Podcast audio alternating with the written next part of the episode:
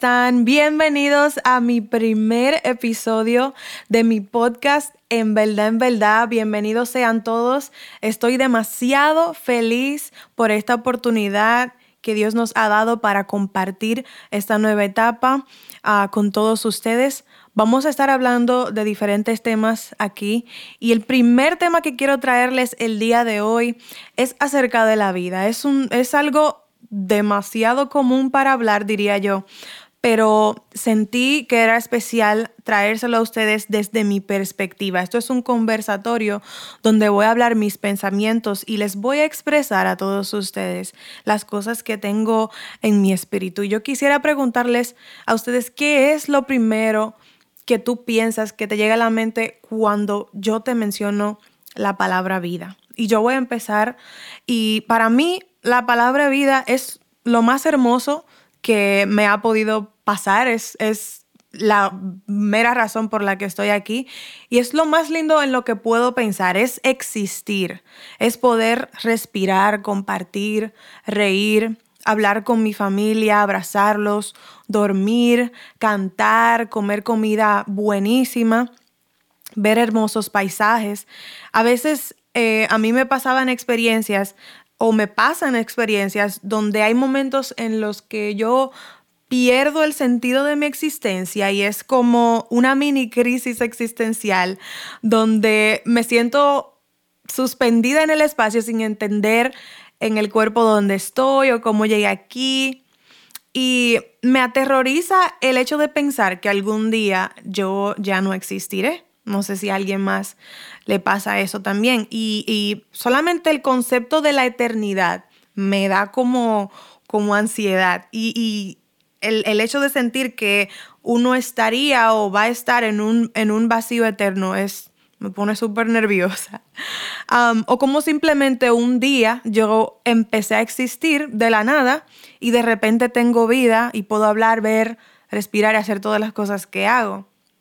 No sé si eso le ha pasado a alguno de ustedes, pero siempre me ha sucedido con muchísima frecuencia desde que tengo uso de razón. Y es así como a veces uno tiene que recordarse de que no nos debemos a nosotros mismos, sino y, y no que simplemente estamos aquí, sino que que estamos por un plan y que no es coincidencia y es una razón específica, una razón importante y que hay, hay un ser más allá que está eh, planeando todo lo que nosotros estamos viviendo. Y tener vida hoy es la evidencia de haber recibido un regalo inmerecido, porque creo fielmente que somos hijos de Dios y somos el resultado del sueño de Dios. Entonces, dice la Biblia que el Señor Dios formó al hombre del polvo de la tierra y sopló en su nariz aliento de vida. Y fue el hombre un ser viviente. Eso lo pueden buscar en el, en el libro de Génesis capítulo 2 versículo 7. Nótese que cuando Dios estaba trabajando en la creación, la Biblia nos enseña que todo fue hecho por el resultado de la voz de Dios, pero cuando Dios toma tiempo para crear al hombre, Él tomó sus propias manos y lo formó. Dice que lo formó del polvo y luego sopló aliento de vida en su nariz. Es decir, que tú y yo no somos nada sin el aliento de vida del ser más alto. Cuando Él nos forma del polvo, es como, voy a decir, la caja a donde va a venir lo más importante. O sea, que este cuerpo de carne y hueso es simplemente el contenedor de la esencia que nosotros tenemos en nosotros, que es el aliento de, Dios. Es lo más preciado que nosotros tenemos y vive, mora en nosotros día tras día. Cuando nosotros nos reímos o lloramos, hablamos o tenemos un día lindo, malo, estamos lejos o cerca de Dios, tenemos ese sello que está en nosotros y que no nos pertenece a nosotros, sino que le pertenece a Él. O sea, que cada uno de nosotros tenemos un pedacito de Dios viviendo con nosotros cada día. Nosotros, como seres humanos, siempre estamos queriendo vivir por más, siempre queremos más, buscamos algo más, siempre tratamos de encontrar algo que nos haga sentir que tenemos éxito, que los hemos que lo hemos alcanzado todo, que hemos llegado a la cumbre de nuestra vida, porque hay algo de Dios dentro de ti y dentro de mí que como ya yo había dicho, le pertenece a Él.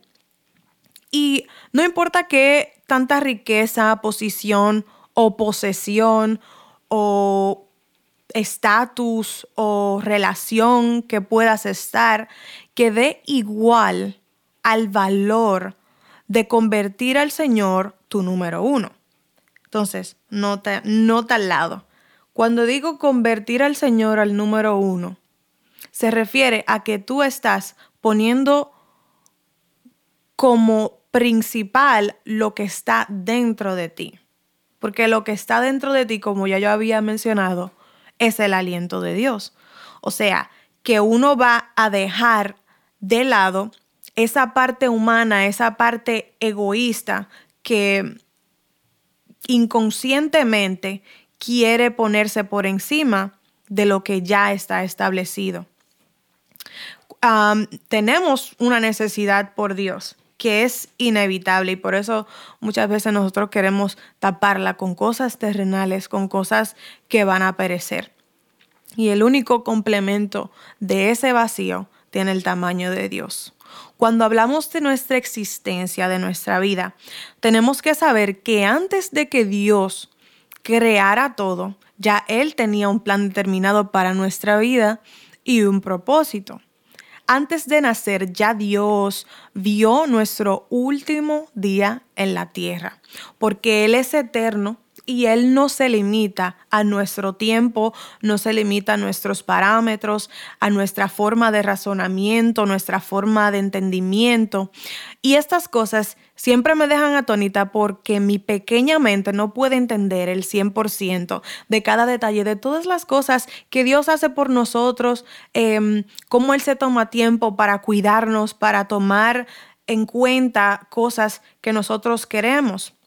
Porque hay días que pensamos que hasta ahí llegamos, hay días que nos sentimos que no tenemos ningún valor y es como si, si se nos cayera encima todo el mundo porque somos tan finitos y limitados que a veces simplemente creemos que porque estamos pasando por una situación difícil, hasta ahí llegamos, ya no vamos a pasar de ahí, las cosas no van a cambiar, pero es porque no podemos ver todo el panorama y no podemos ver de la forma que Dios ve. Dice la Biblia que nuestros pensamientos no son los pensamientos de Dios y que nuestros caminos no son sus caminos. O sea, que nosotros somos limitados, nosotros solamente llegamos hasta un punto, pero Dios puede ver mucho más, mucho más allá.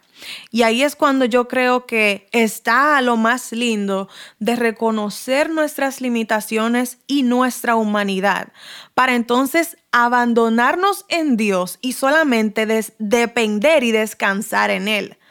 Cuando tú aprendes a descansar en Dios, entonces hay un peso que se te va de encima, hay un peso de lo sobrenatural, un peso de las cosas que tú no puedes controlar que se te van a quitar de tus hombros, porque muchas veces nosotros como seres humanos nos levantamos a vivir el día a día, a resolver problemas, a cumplir con responsabilidades, a pagar facturas, a, a simplemente ser simples mortales.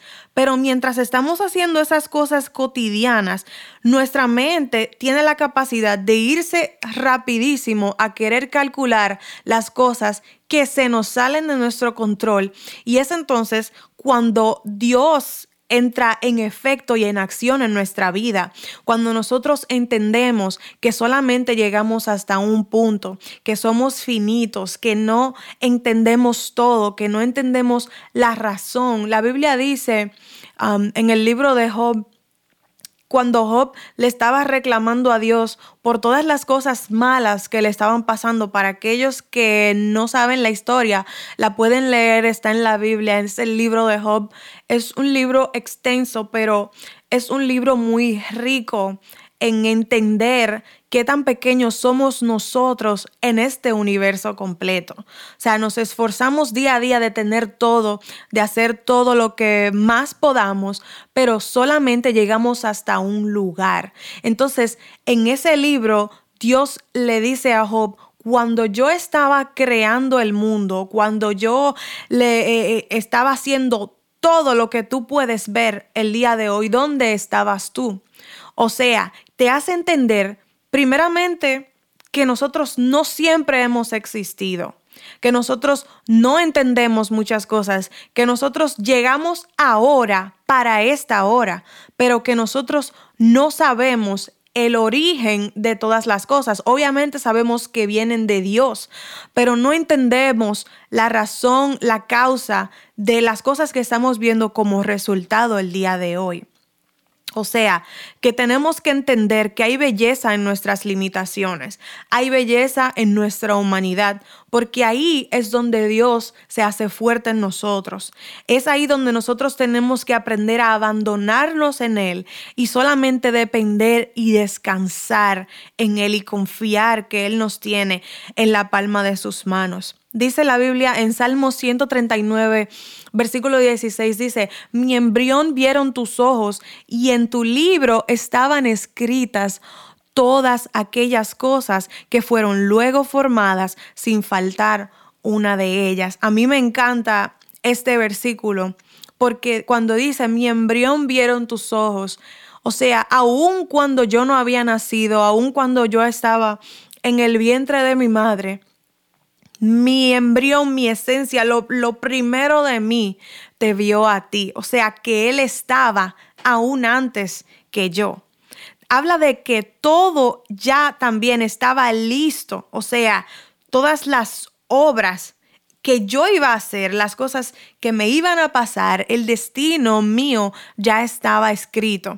Es decir, que Dios ya tenía todo calculado y era un y ya es un plan determinado donde todo estaba listo antes de mi llegada. Dios ya sabía cuándo tú ibas a nacer y hasta cuándo estarás en esta tierra.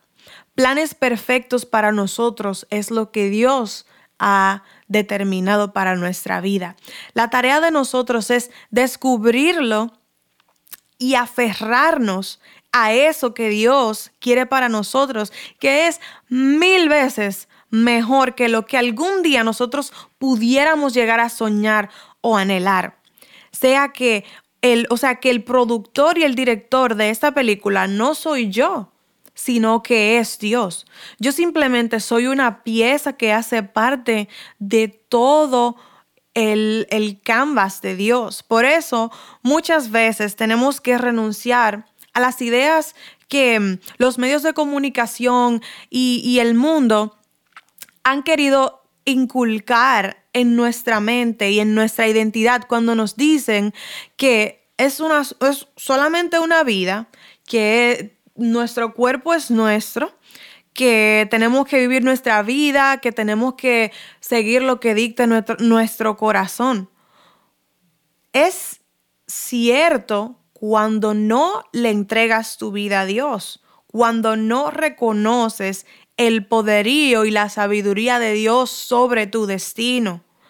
O sea, cuando dicen soy dueño de mis actos, es cierto también, pero hay un nivel de responsabilidad cuando tú te haces dueño de tus actos y, y también cuando ignoras el decreto de Dios para tu vida. O sea, que nosotros no somos autónomos, creemos ser autónomos, pero no lo somos porque nosotros, como ya les había dicho, somos el resultado del sueño de Dios y todos tenemos un dueño y le pertenecemos a Él. Pienso ahora como cuando los niños pequeños están creciendo, los padres le dicen no vayas por ahí o no hagas esto. Muchas veces los padres no le explican a los hijos por qué no deben hacer ciertas cosas. Pero cuando los hijos aún así van en rebeldía y actúan en contra de lo que los padres le dicen, van a ver el resultado negativo de lo que los hijos hicieron y van a tener que pagar sus consecuencias, no porque los padres dijeron que iban a tener consecuencias, sino porque es ley de vida. O sea, si tu, si tu papá te dice, no corras por ese, por ese camino porque te puedes caer, el papá ya está mirando que hay cierto tipo de peligro para el niño que, que, que obviamente lo va a hacer llorar y, llorar y le va a hacer algún tipo de daño. Pero cuando el niño decide como quiera correr, luego el niño se cae y llora y el que va a sufrir la herida es el niño, por más que le duela a su papá. Entonces, siento que es muy parecida o es lo mismo en comparación con Dios y nosotros, cuando muchas veces queremos hacernos sentir demasiado fuertes, demasiado autónomos. Si Dios dice la Biblia que Él nos regala el libre albedrío, que es la opción de escoger lo que tú quieres para tu vida. Pero no necesariamente tener libre albedrío significa que todo lo que tú vas a hacer te va a ir bien. Él sí nos da la oportunidad de tomar nuestras decisiones y de no darle paso a Él en el curso de nuestra vida. Pero solamente los sabios son los que deciden entregarle a Dios el completo control de su vida, porque Él sí ve mucho más allá. Cuando la palabra habla de literalmente el habernos formado del polvo, nos hace entender que somos hechura suya. Sea, nosotros no nos hicimos a nosotros mismos. Cuando somos hechura de Él, es que Él planeó lo que nosotros íbamos a hacer, cómo íbamos a hacer, lo que íbamos a tener y nuestro tiempo de vida. O sea, que nosotros no nos debemos a nosotros mismos y que lo único importante que nosotros tenemos, porque dice que somos del polvo, lo único importante y lo más importante que tenemos es el aliento de vida de Dios en nosotros. A partir de ahí es que nosotros tenemos misericordia de Dios, gracia de Dios, favor de Dios, perdón, porque somos parte de Él. Por eso hoy yo te digo, tú que me estás viendo y escuchando, ¿qué más da mi existir si mi vida no le pertenece a Dios? ¿Qué más da yo existir si solamente estoy ocupando un, un espacio cuando no vivo por mi propósito? Si el Dios del universo tomó tiempo en pensar en ti, crearte, darte forma, un aliento de vida, un nombre, una identidad, él mismo que creó todas las estrellas sabe cuántos cabellos tienes en tu cabeza ahora mismo. Es porque tú eres importante para Él. Y el Dios que es lo más alto que existe, te ha hecho como una obra de arte. Tú también tienes que darte tu valor, amar tu propósito, amar tu camino amar tu vida, amar el aliento de vida que tienes dentro de ti y abrazarlo. Y preguntarle a Dios si todavía no sabes cuál es tu propósito, preguntárselo a Él. Mirar a tu alrededor y encontrar esa chispa de fuego que está en ti para que tú puedas cumplir con el propósito de la obra de arte que eres tú. Mientras tú respires, tú tienes la responsabilidad de amar lo que tienes.